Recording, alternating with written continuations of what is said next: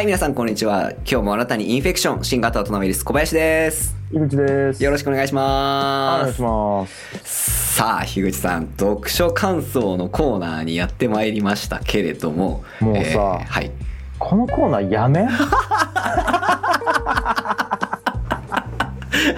うさ、誰これ言い出したの？やるとか。樋口さん、すいや、誰その樋口。ぶちくらそうや、マジそいつ。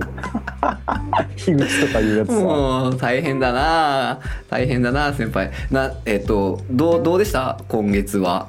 あのーはいまあ、毎回言ってるじゃないですか。はいそのあのね、翔太と僕の夏休みっていう、うんうんうんうんあのー哲学の本。うん。うんうんうん。哲学について分かりやすく書いた本を、うんうんもう読む読む言いながら「あちょっと今回はちょっと体調が悪いで」とか「あちょっと今回はあのなんかちょっと別の本があって」とか言ったんですけど ごめんちょっと今回もあの 別の本で。ちょっと今回も、ちょっと今回も。ちょっとちょっとちょっと今回もちょっとなんかこうほらなんか別のもやう何その上上手なごまかし方。つ上手ではない。もうね、うん。いや面白いんよめちゃくちゃ。うんうんうんうんうん。面白いんやけどやっぱね、1時間とかじゃね、うんうんうんあまだまずごめん1時間しか読んでないんですよ。あの1時間とかじゃやっぱ噛み砕いて説明するのには難しいんですよね。そうかそうか。その面白くて深いテーマだけにちょっとこれぐらいじゃ語れないってやっぱなっちゃうんですよね。つかね哲学をテーマにしたらダメやね。あのあそうか。説明が難しいみたいになるんですか？説明がむずいかな。まとめるのもむずいしねそっなんか。かなんかちょっとその関連的なところやっぱありますもんね。う、ん。わあ。まあいいや。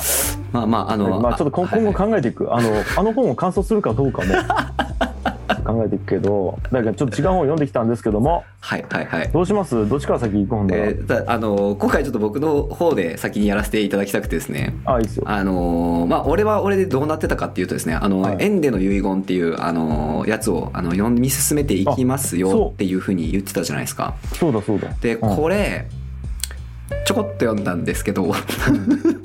ちょこっと読んだんですけどマジ面白いんですよええいや面白そうやったもんだって。やっぱあのーエンデの深い洞察力というか観察力からやっぱこう人なんかちょっとした問題提起をこれって本当に正しいことなんでしょうかっていうのを一個言うことにとってもなんかすごく多角的に見た上で詩的に表現した上でこれ本当にいいと思いますって言われるからもうなんかかっこいいエンデってなるしめっちゃ そのーなんていうんですかねこう説得力がすげえみたいになるんですけど あんまり読んでなくて。嘘でしょ。いやこれちょっと、まあ、言い訳させてください言い訳させてください、はい。言い訳をさせてください。あの、うん一応ですね手は保ったんですよ。その今月は何をしてたかっていうとあのはい他の本をあのいっぱい読みました。はいはい、ははい。いなんでそれを紹介していいですか？これはもう二人とももうひどいね。いやもうあのすいません前提なんですけど僕が読んだ本から言っていいですか？ひどいんで。行きましょう行きましょう行きましょう。はい、えー、と僕が読んだ本は、はい。えーいきます初めてでも安心。 Unity の教科書。いや2020完全対応版。はい。普通にあの仕事で読んだや普通に仕事の実技書やでも人のこと今俺もね FP 試験の本読んでやったこともあるぐらいそうなんですよ。であのーちょっとエンデの方が全然進んでなくてエンデの遺言の方が進んでなくて、でも、まあ、ちょっとあのバタバタしてたところもあってあのカリキュラムをちょっといろいろ設計しなきゃいけなかったのがあって、そのこのいろいろねその Unity とかの参考書籍をえらいいっぱい読んだんですよ。だからまあ本読んだってことにしてもらおう今回はって思ってきました。すいません Unity ね。はい、 Unity でございます。これで、はい。 Unity のこと知らない方もいらっしゃると思うんで、あの先にちょっとどんなものっていうのを説明させていただきたいんですけど、うん。 Unity はですね、えっ、と、どんぐらいだったかな？2014年くらいから多分出てきている。もうちょい,、ま、もうちょい前かな？えっ、と 3D ゲームのあの開発環境っていう言い方でちょっとあのー言うとこう正確性がないんですけど難しいな、 Unity ってあのものすごくあのいろんなことに使えるプラットフォームなんであの一言でこれって難しいんですけど、まあ、一番あの代表的なところ行くと 3D のゲームを、えー、と作れるソフトですよ。っていうところですね。でそこからあの派生して 2D のゲームも作れるし、えー、とスマホのアプリも作れるしウェブ用でウェブで遊べるようなゲームも作れるし、えー、とあとスイッチとか、えー、と XBOX とかプレイステーション用のゲームもなんと作れちゃうんですよすごいやつなんですよ。はい。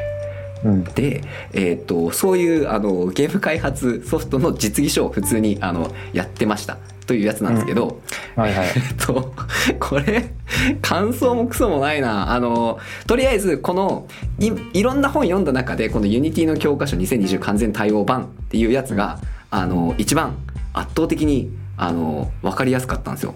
で、はいはいはい。いろんな本あの読んでいくとですねやっぱりあの技術者さんが書いてるんで、うん。そのそこの説明その段階でそんなにされてもわからんってみたいな書き方してる本って結構あるんですよやっぱその技術書って、はい。うん。でそんな中ですねこのあの初めてでも安心 Unity の教科書2020完全対応版これあのすごく分かりやすかったし、まあ、僕がやっぱあのやってるってことは子供向けのカリキュラム子供あの学生向けのカリキュラムを作ってるんであのそういった意味であのレベル感的にめちゃくちゃちょうど良かったなっていうやつですね。うんうんうん。はい、もう本当それぐらいで終了なんですけど。なんかよかった樋口さんこう1個2個ぐらいこう Unity とかその質問してくれたら、はいはいちょっとそれで膨らまして終わらせてください。あオッケーオッケー。えっとねない。はい、とりあえず僕は Unity を頑張ってます。以上です。いやーいいね。いやもうもうでももうちゃんと紹介したきね。はい、ちゃんと読書感想した。これこれはでも本当にあの良かったです。あのなんていうんですかね。あのステップバイステップっていうかあのすすごくなんていうんですかね。ああるんですよ。こういうゲームの作り方を覚えましょうみたいな実技書って、あの一冊で結構対策を作らされることが多いんですよ。でそれでの全ての機能を網羅しながらこうやっていってみたいなやつが多いんですけどこのテキストはですね、あのすごくシンプルな機能を1個のアプリを作りながらっていうのを段階的に、あの合計8個ぐらいかな？に分けて、あの作って、あのやっていくっていうやつなんですごく習得がしやすいやつだと思っております、なんで僕はあのカリキュラムの設計にこれを採用しましたという話でした。はいはいはい。以上です。いやー。えちなみになんで Unity をやろうと思った？これはですね、えっ、と、なんでかっていうと、まあ、 Unity って 3D のゲームが作れるんですよね。で、うん。えっ、と、それ C シャープっていうプログラミング言語で、えっ、と、うんうん。プログラムを書いてゲームを作っていくっていうやつなんですけど、うん。あ、この話しだしたら結構深いですよ。大丈夫ですか、えっ、と、なんですけど、えー、とまずですね 3D のゲームっていうところは、えー、と今の子供たちとすごく親和性が高いっていうのがまず1点あるんですよね。っていうのも、えっと興味を持つってこと？そうですね、えーとだったりとか例えばマインクラフトフォートナイトとかつまり動物の森とか、今基本的にはやっぱ 3D ものが多いんですよね。うん。なんでそういった 3D の空間があってっていうその中で遊ぶみたいなあの感覚ってすごく子供たちの中では、えっと一般的だしあのそれってその結局自分が好きなゲームに近いそれが作れるっていうふうにはいなってくるんですよね。で、うんその他のそのゲームを開発できる子供たちがゲームを作れるようなものっていうのは、うん自分たちが遊んでるゲームとやっぱり程遠いんですよ。はいでその本当におも本当におもちゃみたいなやつしか作んないけど、えーとやっぱ 3D グラフィックで作れるとなるとかなり本格的に子供たちにとっても見えると。なんでその 3D グラフィックのゲームゲームでなくてもちょっとしたそのギミックが動く動かせるようになるだけでもかなり喜んでくれるんですよね。はいはいなんでそういった部分が1個なのと、えっ、と、Unity ってその AR とか VR にも強いですよね。そういった開発ができるんで。うんで、あのー僕は個人的にですね、あのー VR とソーシャルの世界観っていうのを、えっ、と、すごく可能性を感じているところがあって、まあ、簡単に言うとあの VR チャットとかあの辺ですよね。ね。すごいよね VR チャット今ね。でなんか VR 空間を使ったそのソーシャル人と人とそこがでつながっていくっていうようなところ多分ものすごく今から大きくなってくるだろうし、うん。えーっと何ていうんですかねそれが例えばゲームとか遊びの話だけじゃなくても生活一般にそういうものが増えてくるって思ってるんですよ。うん。なんで、えっと、多分子供たちにとってそのそういった、えっと、バーチャルの空間をデザインしたりとか、えっと、その中で、えっと、人と交流をしてみるとか、えっと、そこに何か自分の作ったものを置いてみるっていうことってものすごく大きいんじゃないかな経験として今やってるとものすごくいいっていうふうに思ってるっていうところとやっぱりそこまでのなんですかね子供たちから見ても明るい未来が見えると,、えっとコーディングを頑張ろうっていう気になれる。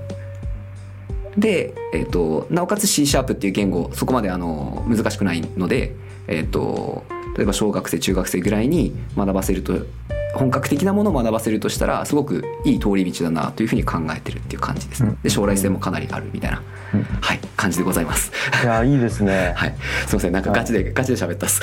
いやいやいやそそれが聞きたかったんですよそっちは。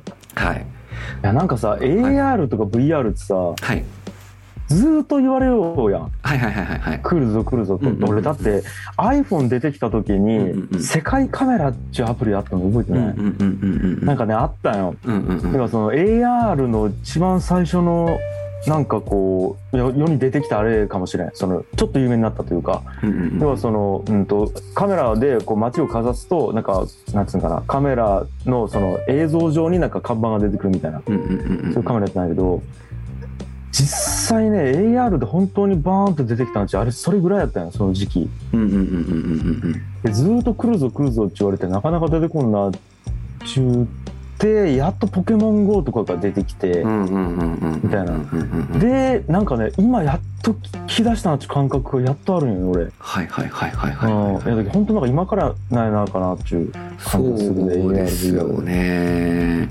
うんなんか多分。俺はすごく面白いと思ってますね。うんいやそうだよね。なんかあれもあれやろね。ちょうどテクノロジーとかあと、うんひ機材が安くなってきたっていうのもあるね VR とかに関しては。そうですね。あとあれですね。GPU の発展が大きいですね、あのそうね。んうんうんうんうん。あのーなんけ。オキュラスクエストとか。そうですね。か。はい。やっとちょっと手を出せる価格になってきてうんうんうんみたいな感じはあるので、いやこれおもろいんですよ。これおもろいんですよ。あのーブロックチェーンが23年前に流行ったじゃないですか。はいはい。で、えっとそのバブルが起こったおかげで、えっとマイニングをする人がめっちゃ増えたじゃないですか、はいはい。であれ GPU を使うんですよね。で、はいはいはい。そこで大きく、えっと GPU の業界にお金が流れたって言われてるんですよ。はあ。でそれが、えっと今のこう VR の界隈の発展だとかそういったものにつながっているっていう見方もあるんですよね。あそれはありそうやね、うんうんうんうん、だからそのそういったその 必要なものっていろいろあるじゃないですか。そのディスプレイだったりとかそのセンサー的なものもそうだし、えー、あとそういうプロセッサーの部分もそうだしメモリもストレージもそうなんだろうけどあとネットワークですかね。でその順番にこう順繰りこうここにお金が流れてここの技術がドンって上がってここが少し進んでみたいのが一周巡ると多分グイッとレベルが上がると思うんですよね。なるほどね。うんうんあだそれで言うとあれか安価な GPU がなかったっつうのがうんボトルネックやったっちゅうことか一個、うんうんうんうんうんうんうん。みたいですね。なんかそそこで結構あの業界が潤って その技術がすごくそこで進んだみたいな言われ方してるのを聞いたことありますね。面白い。うん。うんいやーまさかサトシ仲本が影響してくるとはね VR いやマジっすよね。すごいね。うんうんうんの上手まあまあじゃあそのもんかな、ユニティは、はい。すいません。なんか読書感想なのかどうなのか。い、やでもなんかいいね面白かったです。はい。ありがとうございます。じゃあ僕行きますか、はい。お願いします。あの僕が読んだ本はですねはい「その悩み哲学者がすでに答えを出しています」っていう本なんですけども。あなんか聞いたことありますよね。あの第2回でございます。はい。わあすごいすごい。あでも2回読むって確かに大事かも。はい。まあ、うん。2回読むっつうか、うんうん。あのこれあれなんよ、まあ、短編というかはいはいはい。あのいろんな哲学者がいろんな悩みを想定してこう答えているみたいなことなんよね。この本全体の構成が。はいはいはいはい前回紹介したのがね、うんうん。あのああまずこれ著者が小林翔平さんという方で2018年2018年に書かれた本なんですけども、うんうんうん前回紹介したのが多分、えー、と124つテーマ紹介したんですけど、えっとね、将来食べていけるか不安っていう悩みに、うんうん。えーアリストテレスさんに答えてもらった。そうやったそうやった。あとそうやった。たダイエットが続かないっていう、うんうんうん。えっと悩みに対して、うん。ジョン・スチュアート・ミルさん。で、えっと時間がないっていう悩みに対してアンリ・ベルクソンさんっていうフランスの哲学者に答えてもらって死ぬのが怖いっていう悩みに対してギリシャのソクラテスさんにソク答えて。もらってラテス来た。あったっすね。あったっすね。いやその話めっちゃ面白かったもんな。うん。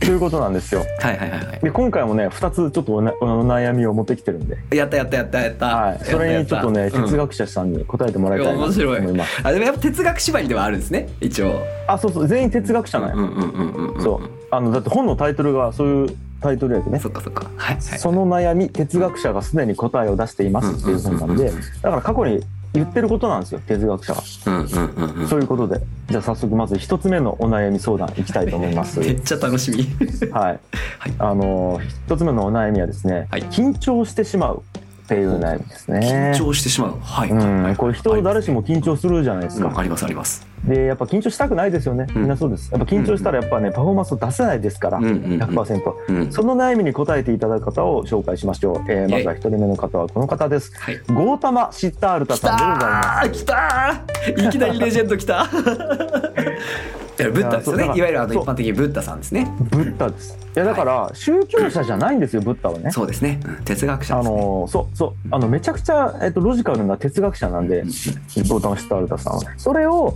あの仏教にしたのは弟子たちなんでね。そうですね。はい。そう。ということでございまして、じゃあ緊張してしまうについて。はい。あのね、まずはね、えっと、最初に書かれていたのは、はい。人間は元来割愛を持っているっていうところからスタートする。割愛？割愛っていうのは乾いた愛、近い割愛なんやけど、なんかこれどうもね、えっと、うん。今や仏教用語らしいんやけど、割愛とは何かっつうと、なんかね、過去に起こったことや未来に起こることを想像して、その妄想の中で、まあ、好ましい対象を欲したり、うんまあ、要は欲望をうんと思ったりとかいうことね。うん。うん。うん。うん。あとは好ましくない対象を嫌ったりとか、まあ、そのこと自体に無自覚だったりすること。あーあいやちょっと待ってえー、ちょえー、ちょむずいむずいむずい。いけそうやったけどわからんかった。もう一回もう一回お願いします、まあ、要はあの過去に起こったこととか未来に起こることをはい。もう想像するだけでうん。なんか心振り回されるみたいなこと。あーなるほどなるほど、心振り回されるか、なんかこう振り回されていること自体に無自覚だったりする状況。はいはいはい。あそのなんか要は何かの執着に無意識的にこうとらわれてるねみたいな感じあってこと。惜しい惜しい、うん。執着ではないんですこれ。執着ではない。これに煩悩というその濃密な感情値がこれ書かれてたんやけど、うん。うん。うん。その割愛に煩悩がまとわりつくと執着になるって言われちゃうね。うんなるほど、んうんなるほど。そっか。まあちょっとここはちょっと難しいんですけど、うん。うん。うん。あの定義がね。はいはいはい。そうそう。まあだけ逆に言うと執着の感情以外の部分が割愛ということ、うん。うん。うん。うん。ということなんですけどもあの緊張っつうのはね、うん。この執着の一つやと、うんまあ、つまり何に対する執着かっていうとうん。いいとこを見せたいとか恥をかきたくないとかいうことを思ってると。本当や。そうだから後先に対してむやみに、まあ、悩んでしまっていると。はい。そうそうそう。そういうことがこれ緊張。はい。でなんかね人間ってそもそもそういう心の癖を持っているって言ったらしいですねはあ。人間とはもう執着するものなんだと。なるほどなるほどなるほど。そう。じゃあ対策。おお来た来た来た。そうだそうそうそうそうそう。そうはいはいはい。もうこれ一言でまず言,、言ってらっしゃいます。はい。タルタさん。はい。いいですか？はい。うん。もう簡単ですよ。およそ周期する性質のものは全て滅人する性質のものである。はい解決。わかりました？これでちょっと待ってくださいこれで皆さん どうぞ。どういうこと？どういうこと？どういうこと？どういうこと？言ってるんでシッタルタさんがそうですね。大先生が大先生が言ってる。大先生があまあえっとどうせ全てのものははい。滅びて巡るんだよって言ってるってことですよでもね。でもなんかそんな感じ そうそうそう、まあ、要は原因によってうん。生じたことは全ていつか消えてなくなるってことなんですよ。うんうんうんんそうそうそう。んあのまあだから周期する性質なんか要は集まってきてなんか起こりうる性質っていうことよね。うん。何か勃発するっていうことうん出来事とかが。それは必ずえっとまあ滅人っていうのはうん滅人って読むからえっと滅亡の滅にはい。えっと燃え尽きるの尽きるなんやけど滅人するはい。つまり消えてなくなる跡形もなくなるってことよね。はい。はいはいはい。滅びて尽きていく、うんうん、っていうこと。でこれが縁起っていう概念だって言ってるんですね。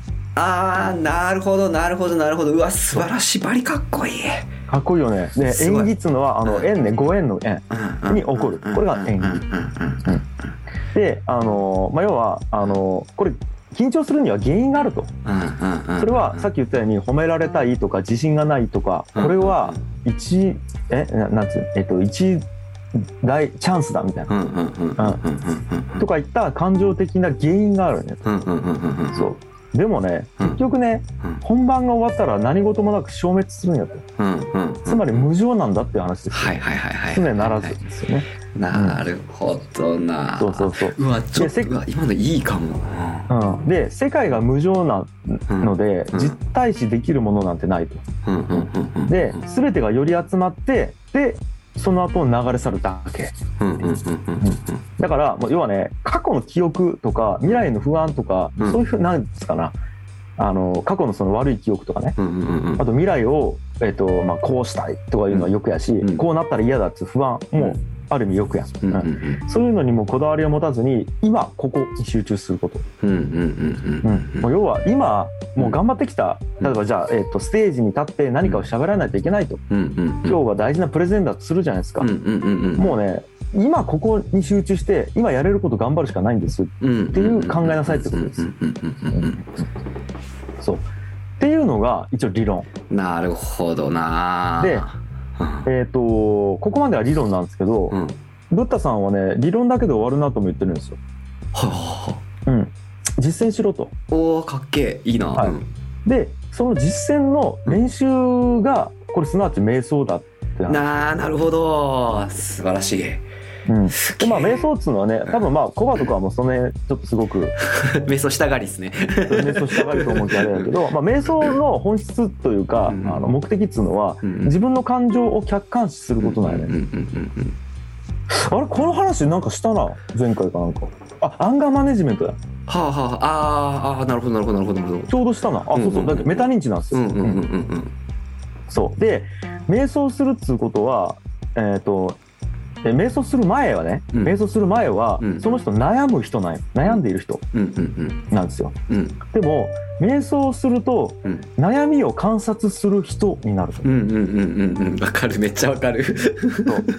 だから俺たまに結構いろんなところで言うんやけど、うん。自分を自分目線で見つめるんじゃなくて、うんうん。一個上の方にカメラを置いて、うんうん。天井とかから自分を見つめるとメタ認知でできやすいよね、うんうんうん。そういった感覚で自分を見ていくっていうことよねはあ、あなるほどなるほど。そうかそうか。緊張してる瞬間になるほど。緊張してやがるな小林は。と自分で思えばいいですね。だから緊張している人じゃなくて、緊張を観察する人になればいいと、うんうんはあ俺緊張しような面白っつって思う、いやめっちゃわかる。俺俺ですね。あの足の小指とかをスパンって打ったりとかするじゃないですか。はいはいはい。その「あ痛っ!」ってなってもう2秒後ぐらいに「痛いという感情がここにあるらしい」っていう。っていうところにガーンって持っていくんですよ。え。神道滅却してるじゃなんですよ。そうなんですよ。だから神道滅却の修行は俺結構してるんででもそうそうそう。本当にそうなんよ。俺だけその寒いとかいう時もうんうんうんうん。本当にマジでやばい時はそう思ったりするもんね。う、んうんうんうん。うん。うん、わかります。寒いと体が感じているみたいな。なんですよね でえっ、と一応これを現代研究した人がおって現代になって、はいはいはいその脳のその動きとかを研究した人がおるらしいんです。はいはいはいはい。そうすると、うん。あのなんかね瞑想している時に人間の脳の、これね肺内側前当然野っていうその脳の部その部位があるよね。はいはいはいはいはい。えっ、とねちょっとまあ言うたらなんかこう前頭葉とかなんかいろいろあるやん脳のその一つ。うんうんうん大脳とかいろいろある中の肺内側前当然野っていうその器官がなんかねめっちゃブワーッてこう血流が活発化するんですよこう。うーん。であのーなんかね要はねその体っち筋肉を鍛えたりするじゃないですか。はいはいはいはいで瞑想するとその心の部分もそこで鍛えることができるらしいよね。おーなるほど。そっかそっか。筋肉鍛えるみたいな感じで脳みそを鍛えるってことですか？だけどその心もメタ認知するのちうん。一朝一夕でできないと。はいはいはいはいはいはい。うん。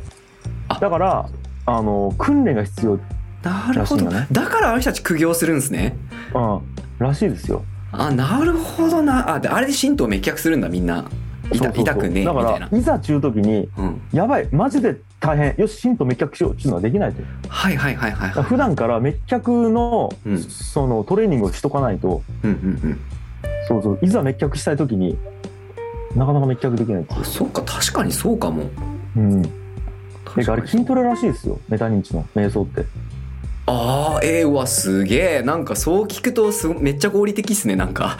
うんやったらいいんですよ。うんうんうんうんだけどめ瞑想して何になるのとかよく言う人いるじゃないですか、うんうんうんまあ、瞑想したらリラックスしてなんかアルファ波がとかいうのね、うんうんあるあるんですけど、うんうんうん。まあ、それ以前にやっぱりこうメタ認知のうんうんうん。いつトラブってもいいようにうん訓練やっとくっていう感じ。めっちゃウケる。ちょっとすみません話なんかそこ突っ込んじゃうんですけど俺一回あの瞑想にハマってた時期にですねあのこう知り合いに「あのこうちゃん最近瞑想ハマっとるらしいや」みたいなあ「瞑想してます」みたいな。うん。でそしたらあのなんかやっぱいいことあるとって言われて「えっと思ったより自分が自分のこと知らないってことに気づきます」って言ったら「ん?」ってなって終わったっす。いやいやいや。ま あそうかそうか。でもでもそこじゃないですか。俺やったら「いやよね」っつってうんうんうんうん。思いますけどねそれは、うんうんうんなんかあのあなんかおやったら俺はそれせんでいいなみたいな感じで終わったっすねいやでもそそうよ。だって自分のこと別に知らんであんま困ることないもんねそうですね。でもなんかこう手のひらの温度例えば手のひらの温度とか普段感じる瞬間とかそんなないじゃないですか。わざわざ感じてみる瞬間とか。なんかうん。それを感じてみるとあ思ったより手のひらがここに存在するというだけで結構幸せやなってなれるっすよね。あのね、はい。これ俺大学の時にね、うん。現代音楽の俺ゼミにおったんやけど、うんうんそのゼミで教えてもらったやつうんうんうんあるん。やけど、ちょっとこれ後でやってみあのねおはい手あるじゃないですか手、はいはいはい。開くやん。はい。これね。はい。一回も止めずにはい。一回も止めずに5分間の間にはい。一回閉じる。こう手をパーからグーにする。うわやばそう。5分間かけて5分じわってとじわーっていくってことですか？そう。うん。えっ、とね3秒でやってみてたらできるはずね。うん。123で1回も止めずにできるやろ。こう、うん。パーからグーに握るだけ。できますね3秒ってできるんよ。うんうんこれ5分でやるとうん。絶対にうん。カクカクカクカクってなるよ。確かに。これは難しいぞ。絶対無理だよ。これ5分で閉じるうち。うん。それくらいなんか人間の体っちうん。めっちゃ簡単なことでもコントロールできないようになっちゃうっちゅう。ああそういうワークこれ。わすごいないやゆっくり連続的に動かすできんのよね人間。あそっかそっかそっかそっかそっかカクそっかカクカクカクカクってなる。ずーっとじわっと動きを状態値絶対できんはず。5分ぐらいでそうっすよねただ手握るだけがうわーそうっすよね。なんかあれらしいですよ。ごめんなさい話がさらにそれちゃうんですけどあの活動電位っていう言葉知ってます？なんか脳神経にあうん。の電気が流れる時にうん。ある一定以上の電圧になったらパンって信号を通すけどそれ以下だったら、えーとまあ、要は敷地ですよね、えっとうん。それ以下はもうカットするんですよ。ノイズゲートみたいな感じではいはいはい。あの閉じちゃうんですよね。なんで結局、えっと0か1になってるらしいですよ。うんうん。だからなんか結局のとこそのサンプリングされた状態に必ずその人間の神経自体がなるから、はいはいはいなんか結局はそこであのーなんていうんですかねこうスムーズさっていうのは必ず失われるようになってるらしいですね。ああだけど連続じゃないんやね、うんうん、その人間の脳みそ自体が不連続ですね。うんうんうんなるほど不連続なんですようんらしいですね。はい。いやいいですね面白い、すいません話がそれちゃったマジで。うん、っでえつえなあとありましたよねもう一個ありますよね。ていうのが一個、はいはいはいで次が、はいえー、ともう一個はい。人生の選択に迫られているっていうおーあるあるそういう時あるよ。うんうんこれはねあのダニエル・カーネマンっていう、まあ、僕ちょっと知らない人なんですけど、うんうんそういう哲学者の方が言って俺ます、ね。も全然知らないです。うん、でまあまあ要はその人生って選択の連続よねと。はいはいはいはい。まあだから結構大きな選択もあるんじゃないですか。例えば、うんうんえー結婚するかどうか迷った時にキャリアを取るか、うんうんうん。結婚を取るかうん選ぶとか。でまあ、じゃあ結婚するってなってもあの人がいいのかなそれともこの人がいいのかなって悩むとか、あともっとちっちゃいところで言うと昼飯どうしようとかいうのも悩みよね、決断というか選択よね、とかひ飲みの誘いに行くか断るかとか全部こう、えー選択の連続によって人生ってできてるなっていうなんですけど。まあ、ここで結論から言うと人間って合理的な判断をしてないと。言ってるんですよこの人。ははははうん、であの例えば実験がありますと。はい。でこれ2つのボタンの実験っていう実験なんですけどはい。A と B で、えっと、ボタンがあるんです。はいはいはい。で A のボタンを押すとはい。80%の確率ではい。4000ドルもらえる、おおうん、4000ドルもらえる。で B を押すとうんうん100%の確率で3000ドルもらえるおおうんうん。どっち選びますか？するとうん。これ多くの人は B を選ぶらしいのね。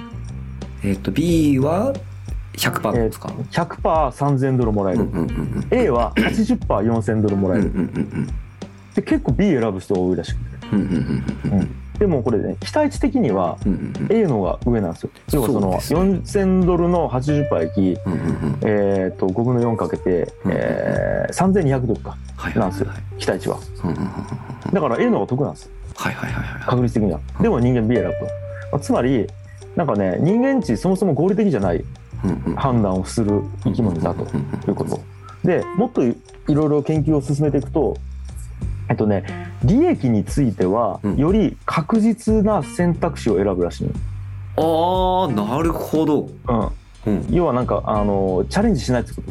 利益取るときは。はいはいはいはい。はいただ損失についてはうん。リスクを取ってギャンブル的な選択肢を選ぶんち、これやったら得するけどどうするって言われた時は確実に得を取りに行くんやけど、うんうんうん。なんかこれやったらめっちゃ失敗するかもしれんけどどうするって言われたら失敗するかもしれんけどうん。一縷の望みをかけてそっちに行っちゃうみたいな。あなんやろな。あ例えば競馬でめっちゃ負けちゃったらさうんうんうん。最後万馬券買いに行くみたいなこと。最後のレースめっちゃギャンブルするんや。なるほど。じゃあさっきのやつが、うん、うん。あの80%の4000ドルじゃなくて、えっと1%の1億ドルやったら割とみんなそっち行くってことですか？人間バグるらしいよね。もうギャンブルの方に行っちゃうと 負けが立て込んじゃったらだでうんうん。めっちゃ勝っちゃう時に、うんうんさらに勝てるけどどうする？やったら、うんうん確実にちょっと勝ちに行うんうんうんうんうん。くめっちゃ負けちゃう時に、うんうんうん。一発逆転狙えるけどどうするってなったらめっちゃギャンブルするらしい。よね、ちょっと勝つじゃないああまあまあでもそう人間ってもうそういうもの。確かに。もうなんか今の話聞いてて確かにどうするって言われたらその時なんかそうなる気がしますね。そうやろ。うん。で結果めっちゃ負けるんよ。あはあ。そうか合理的な判断じゃないから。じゃないんよそう。だだってうん。どんな状況でもさ期待値的にプラスな方を選んだ方がいいわけやうんうんうんどんな状況でも。うんうんうんうんうん基準値がどこにあろうが、っうんうんうん。ていうことなんですよ。だからこれで、えっと、言われてるのがはいはいはい。人間っていうのは、はい。えっと、利益を得るえ喜びよりも損失の苦しみっていうのをより気にしてしまう生き物だとああなるほど。だから損失の方が2.25倍ぐらい苦しみを強く感じるんですああそっかそっかそっか。そうやった当てたぜっていうよりも引けなかったあはず外しちゃった俺のダメージの方が強いってことですね。だからそれで言うと,、ううんん、と4000ドルゲットしたぜイエーイよりもうん。4000ドル泥棒にあったぜ最悪だの方が最悪の気持ちの方が2.25倍ああ、なるほど、うん、だからあの逃した魚は大きいということわざある。とかあと、まあ、この本には書いてなかったけどこれ似たような例で言うと,うん、えーと、例えば YouTube とかでさ、うん、えーと、タイトルをつける時の鉄則で、うん、えーと、これをやれば絶対に儲かる5つの方法中、うん、タイトルよりも、絶対これはやっちゃダメやっちゃいけない5つのことつってうん。バツマーク。のサムネッチよく見るやんこういうの、そっちの方が人間食いつくよね。損したくないから。だから損失の方をより気にする生き物。確かに。なるほどってことです。な面白いね。でえっ、とあともう一個ね、えーとはい。選択の心理学っつうのを専門とする先生がおって、はいはいはい。これねコロンビア大学のシーナ・アイ・エンガー教授中人がおるんやけど、うん。この人の実験で、うん。えっ、とねなんかね食料品店の試食コーナーにうん24種類のジャムうん。置いたんち、で片や6種類のジャム置いたんち。うん。でどっちが売れるか、うん。うん、もう一回言うと、えっと、ジャム売り場ね。うんうんうん24種類、24種類。はい。うん、ももう一個は6種類。6種類。これどっちが売れたか。え総量ってことですか？そ総量えー、っと。うちなみにうん。正解はうん。これ6種類の方なんですよへえ要は選択肢が少ない方が売れた。はあはあはあはあはあはえっ、とね6種類揃えた時はうん。30%が購入したあうん。場合2種類の方は3%うんうんつまり10分の1しか購入せんかったと。へえこれね何が言えるかっていうとうん。選択肢が多いと自由が増すように見えてうん。逆に選択できなくなってしまうってことだよね。はあ。だから選ぶこと自体を放棄してしまったそっかなんか人間のストレスの数って意思決定の数みたいな話ありますよね、そうそうそう。だから選択疲れして選択麻痺あのえっ、とね本当にそういう言葉で書いちゃったんやけどはあはあ選択麻痺に陥るらしいねそっか。選ばせるともう逆にしんどくて選ぶのやめちゃうみたいな。そうそうそう。だきなんかよくあるやん飲食店とかでもさ、うん。いろんなメニューあるとこよりも、うん。もうなんか行ったらこれみたいな方がめっちゃ売れるみたいな、確かにな。イメージしやすいですもんねその方がうん、うんとかがねあるらしいんですよ。でもう一個。はい。えっ、と今だからえっ、とえ2つのボタンの話したよね AB と、はいはいはいで、えっと2個目がジャムの話したよね。はいはいはいはい。で次3つ目ね。おあのね重い脳障害を持って生まれてきた赤ちゃん、はいうん、で生命を維持できても植物状態になるはいははははこれあの本当に統計取った話なんやけど、これで延命処置をどうするかっつうのを、うんうんうんうん。えっと医師が決定した場合とはい。両親が決定した場合はい。どちらの方が両親の後悔が大きいかおでこれ、えー、とまず正解ないよねこれっち。要は、うんうんうん重い障害を持って生まれてきて、うん。生命維持できても辛いわけ。うんうんうん要はその辛い状態で生き続けなきゃいけないのが辛いし、うんうんもちろんやけどその延命処置せんと、うん。まあ早めにね亡くなってしまう、ねうん。それも辛いわけ、うん。要はもうどっち選んでも辛い状態。うんうんうんうん。の場合うん。両親がうん。どっちが、えー、と後悔しなかったかっていうじあのこれ統計データなんよね。なるほど。医者が医師が選択する方がいいのか、うんうん。両親自自ら選択する方がいいのか。うんうんうん。これで言うと,、うん。えーとね、ちなみにねうん。フランスは医師が必ず決定するようになっちゃうんですよへえでアメリカは両親が決定するようになっちゃうんですよあはあはあはあ。基本的に。はでフランスの親はあうん。あんまり後悔してない。つまり医師がもう決定を下したところは両親あんまり後悔してないらしいそっかその仕方ない。うんそう。自分らでどうこうできるものじゃななかったっていうことですね。そう。だってプロが言ったもんぐらいの感じはあ。それに対して自分で決断した親、うんまあ、アメリカの方ねうんはうんうん。ずーっと一生後悔し続けるっちゅう人が多かったらしい。いやまあそうですよね、だから自分で物事を決めるとうん、その決断にその後の人生がとらわれてしまうってこれ研究結果うんうんうん。なんですよ。わこれはめっちゃあるよね。なるほどなるほど。え自分で物事を決めるとそれにとらわれてしまう？そう。はあ。あれとかも聞くじゃないですか。政略結婚。はいはいはいはいはいあのよく戦国時代とかうん。行われた政略結婚も、あとおお見合い結婚ね。親が決めたお見合い結婚、意外とそっちの方がうまくいくみたいな話も聞いたことなるあるよね。ほどな。自由年齢するより。で自分でこの人はつって決めたことよりも誰か外部に決められたことの方がうん。まあしゃあないんやきみたいな、そもそも期待もせんし。はいはいはいはいはいはい。最初から。とかねなるほど。ああのまああると。えじゃあ合理的に判断できるように他の人に決めてもらえっていうことなんですかね？その重大な。結局そういうことなんですよ。はあ。そういうこと。もうもうもうまうまくは言ってくれたんやけど、うんうんうん。要はうん。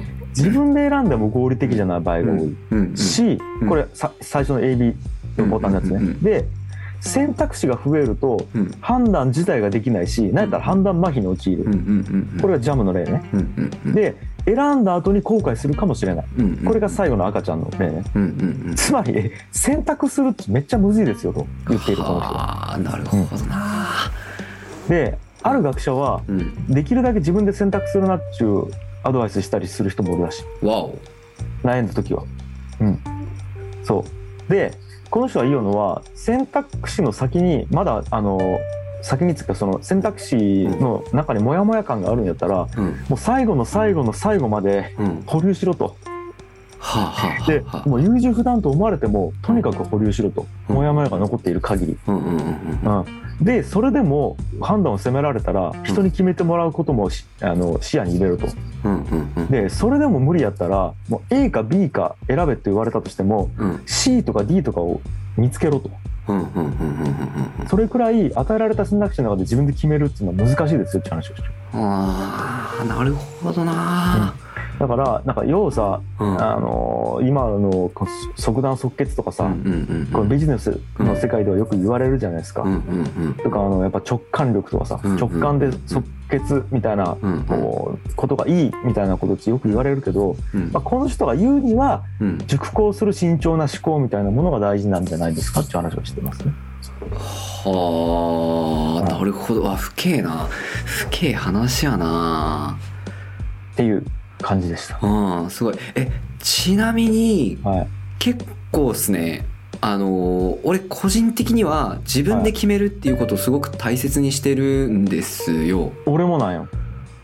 これやめた方がいいんですか？この人は言ってます。この人はね。でもなんか俺人に決め、人の要は「お前こうした方がいいんじゃない?」ってそうしてみました？とかの時の方がなんか後悔が残ってるっていうか自分で決めたからことに関してはまあ責任持てるしなみたいなうんいいうなんていうんかなや実はでもちなみに俺もそうなんよ。うんそうですねなんか決められたらモチベ上がらんのよ。なんか自分で決めてる方が人生明るい気しません？いや俺もそうなんよう。んでもだってこの人はそう言っちゃうよ。そっうん。か、だって俺とコバは言ってないよ。そうそうですね。いやまさしくまさしく。そそうでそう。俺ねこれ思うのは、うん。えっ、と俺だけ、えーとうん。全部自分で決めようとも思ってないわけ。うんうんうんうんし、えー、と自分で決めない件とか決めようと思っちゃうんだけど、うんうんうん。なんつうかな。俺選べるっつうことと思うよね、うんうんうんうん。それすらもあでもこれ言ったらメタ的に選択をしちゃうことになるんやけど、要はうんうんうん自分で選択するか人に決められてもらううんか、えー決めさせる？ん決めてもらう？かっち実は選択的であってうんうんうんなんかさいかにも全部自分で決めた方がいいっつって言われようやん。うんうんうんでも、うん。そうじゃないくてもいいですよっちこれ俺すげえ優しいこれなんつうんかな、あれな気がするよね悩みに対して、一人で悩んで決めなくてもいいんだよって言ってくれようような気がして、確かに。うん、なんかさどうしても俺もうん。いや辛くても自分で決めろって言っちゃいがちなんよなんか。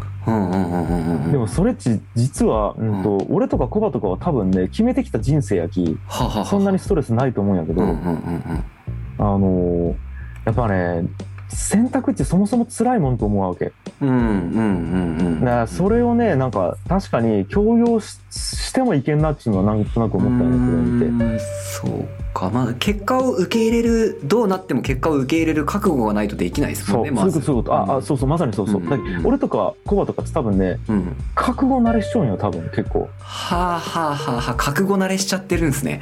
そう。し して、えっとその後の状況を受け入れる慣れをしちゃうよ多あそうかも。分うん。うんそうかも。そう。対応してきたと思うはいはいはい。うんうんうんうんうん。自分で選んだ選択肢の先にあるうん。多分人から見たら不幸なこともうん。受け入れてきたからうん。できちゃうと思うんやけど、うんうんうん。多分ねそっちの方が難しい多分。なるほどな。えちょちょちょっと待ってくださいね。一個すごく気になってることがあってああ。の自分で決断する能力っていうのが俺結構この今の時代とか IT 化社会で必要な能力なんじゃないかなって思ってたんですけどその辺ってどう思います？いやーこれもねいや、うん。俺は俺の性格と性質やったらそう思う。うんうんうんうんうんうんだけどもっと言うと自分で決断しているかどうかよりも、うん。結果に対する納得力の方が大事と思っちゃうよねあーなるほど。うんうんうんうんうんでうん。俺とかコバとかは自分で決断した方が納得力を得やすいタイプやからそっちを見てきたような気がするなんか、うんうんうんうんでも、うん。お俺ももっと大きいこと言うとですね。もっと大きいこと言うとですね、うん。あのちょっとめっちゃ大きいこと言っちゃうんですけど、うん。自分の人生に対して腹が決まってれば覚悟決められないことってそうなくないですか？あそうやねそうやね。だだから俺は自分の人生に覚悟を決めるっていう土台をみんなすればいいと思ってるんですけどあ俺もそう思う俺もそう思う。え俺も実はめっちゃそう思う、うんうんうんうんでそれで言うとうん。あのね矛盾はしてないよね。例えば俺ねうん。えっ、と結婚の期間をうんうん決めたんよね、えっと、この日まで結婚するっていうありましたね。うんうん。で、うん。そこまでに出会えんかったらもう、えっとその出会った人の中で結婚するっていうのを決めたんやけど、うんうんうんこれってなんかね自分で決めちゃうけど決めてない部分もあるやん、うんうんなんつうんかな。うん外的要因うんうにん。全部ぶん投げちゃうっつうか、うんうん。だからこうこうアウトソースするところを決めたみたいな感じですよね。そうそうそうそう。そうだからそこでもし、えっとなんちゅうの全然好きじゃない人しか来んかったとしても結婚するわけよ、うんうんうんうんうん。これってなんか宮結婚と同じというか、うんで俺実際、えっと、交際期間0日で結婚しちゃうし、うんうん。だから自分でそのなんていうかな選びつつ自分が選択してない状態を作り上げたというか不自由な状態を作っちゃうねはいはいはいはいはいはいはい。だからなんか選択しつつ選択しないみたいなところもあるし。そうかそうか。そうか。思ったより結構そうか。話はもうちょっと複雑ですね。結構複雑なんやだきそうか。単純に選択1個っていう話っていうよりもそのどこを選択するかみたいな設計も結構大事っすね。うんうん。うんうんうんうんうん。なんですよ。そっか。いやちょっとあのあ我が社の IT's ラボの理念が主体的に生きる生き抜く力を育てるっていうやつがあるんですよ。その主体的っていうのはその自分で決められる人間になろうよっていう メッセージを結構込めてたんであれちょっと待って考え直さないかんタイミングって今ちょっとなって焦ってるっす。まあそうよね。うんうんうんうんちょっとこれはねいろんな人の意見も聞いてみたいっすね。うんそうなんですよ。うんうん。まあでもそう言ってましたよ。いやだけど俺もうん。完璧にそう思っちゃったき、うん。主体性だけが正義と思っちゃったき、んただまあ変わらんけどね俺の生き方は。うんうんうんうん。そうですね。ただなんかこう他の人にとってはうん。なんかそれほどいいもんじゃないのかもしれないっていうその今テーゼが浮かんじゃったわけじゃないですか。うん。なんかそそれちょっと一回向き合わんといかんなと思ってるし今。ああまあまあまあ。うん。そうかもね。うんうんうん まあまあまあ。うわっていう感じーでした。いやーちょっとありがとうございます。めっちゃ面白いですねやっぱその本。面白かったよ。めっちゃいい。